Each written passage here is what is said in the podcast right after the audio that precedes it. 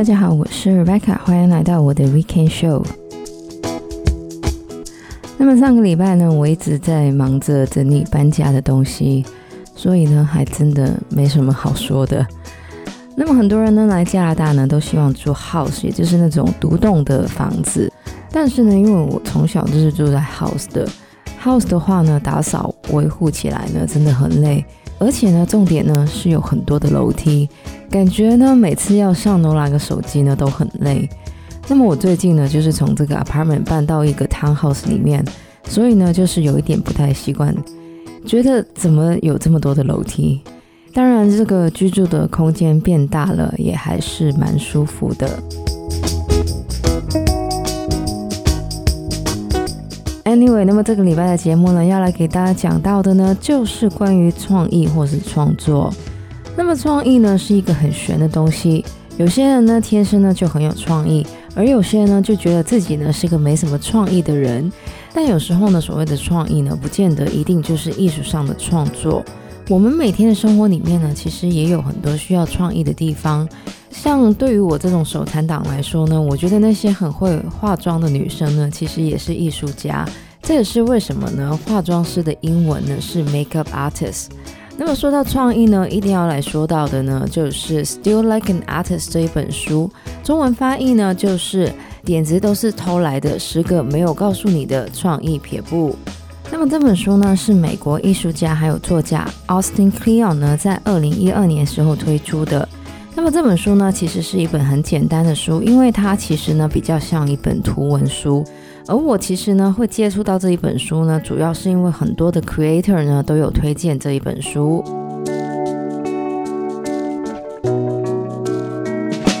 那么这本书呢一开始就问到，到底谁呢是世界上最大的贼？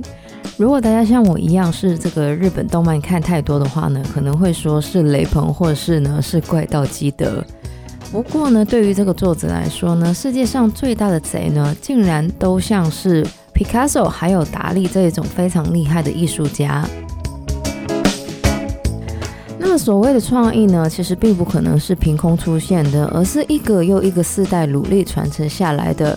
所以呢，所谓的艺术呢，其实并没有所谓的原创。不管是毕加索还有达利的画作，或是叶慈的诗，所有的艺术呢，其实不多不少都受到了其他艺术家的影响。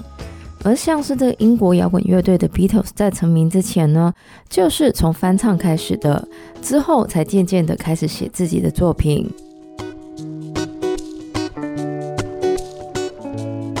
而想要让自己有更多的创意还有灵感呢，最好的方法就是不断的接触一些好的作品。那么虽然所谓的原创作品呢是不存在的，但是呢也不代表大家呢就可以抄袭。不过呢，在我们刚开始创作的时候呢，我们可以先从模仿我们的偶像开始，我们可以研究一下我们偶像的生活方式，还有他们的灵感来源。并且呢，慢慢从过程中了解自己的优势。那么在这里呢，我要分享一个就是小小关于创作的故事。那么呢，我在大学的时候呢，很爱看网络小说，于是呢，我在那个时候呢，就开始自己创作。那么因为呢，我小学以后都是在加拿大念书的关系呢，我的中文的文笔呢，其实不是很好。但是那个时候我的创作方式呢，其实就是从模仿这一些网络小说开始。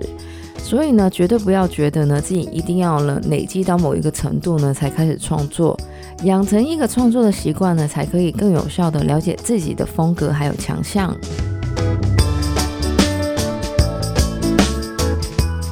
那么不管是作家、画家，还有音乐创作人呢，有创意的人呢，多多少少都想透过自己的作品成名。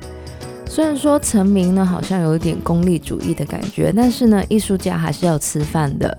不过呢，能够一炮而红的艺术家呢，其实呢是寥寥可数的。但是呢，不红或是半红不黑呢，其实也有一个好处，就是因为呢没有包袱，所以呢我们可以慢慢的练习还有学习，并且呢让我们可以有所进步。而想要得到更多的回响，最好的方法呢就是分享自己的作品。那么在互联网的时代呢，要分享自己的作品呢也是非常容易的，只要申请一个网址或是部落格就可以了。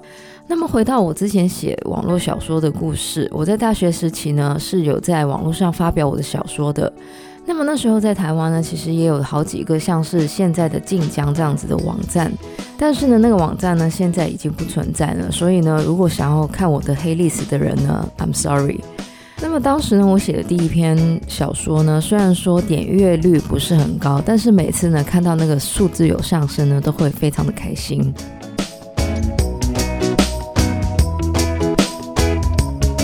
那么很多人呢都会说，创作呢是个很孤独的过程。所以呢，那个时候我在写小说的时候呢，都专门挑那种夜阑人静、凌晨两三点的时间。虽然那个跟我现在的生活作息非常的不一样，但是呢，所谓的创作呢，不一定就是留在家里的。那么在缺乏灵感的时候呢，到处走走，反而呢，让自己有更多的启发。这也是为什么呢？在文艺复兴的时候呢，就算没有飞机，很多的艺术家呢，还是会不辞老虎的跑到地中海呢，去寻求一些启发。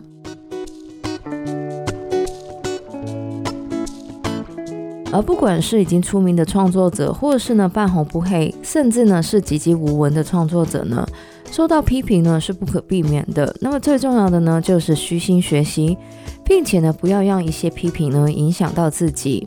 尤其呢是在这个物联网上呢，有许多的这个键盘侠，如果太在意这些批评的话呢，其实就会影响我们的创作。但是呢，如果大家真的很在意这些评论跟批评的话呢，那么这个作者 Austin Kleon 呢，则是建议大家呢，就是化悲愤呢为灵感，或是呢把一些好的评论收集起来，当遇到有人批评或是很沮丧的时候呢，再拿出来看。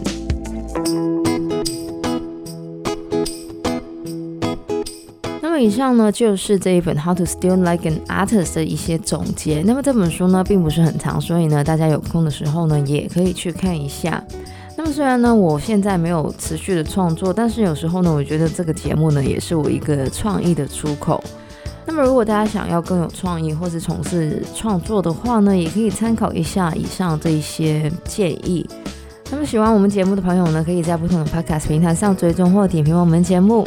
我们的节目呢，将会在加拿大东岸时间的每周日十二点钟更新，也就是香港、台湾的周日中午十二点钟。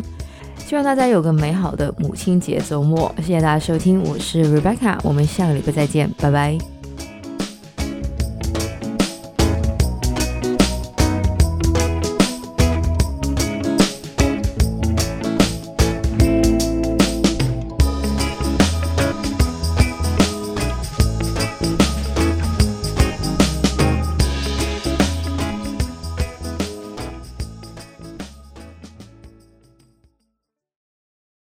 这种 house 呢，打扫、维护、维回。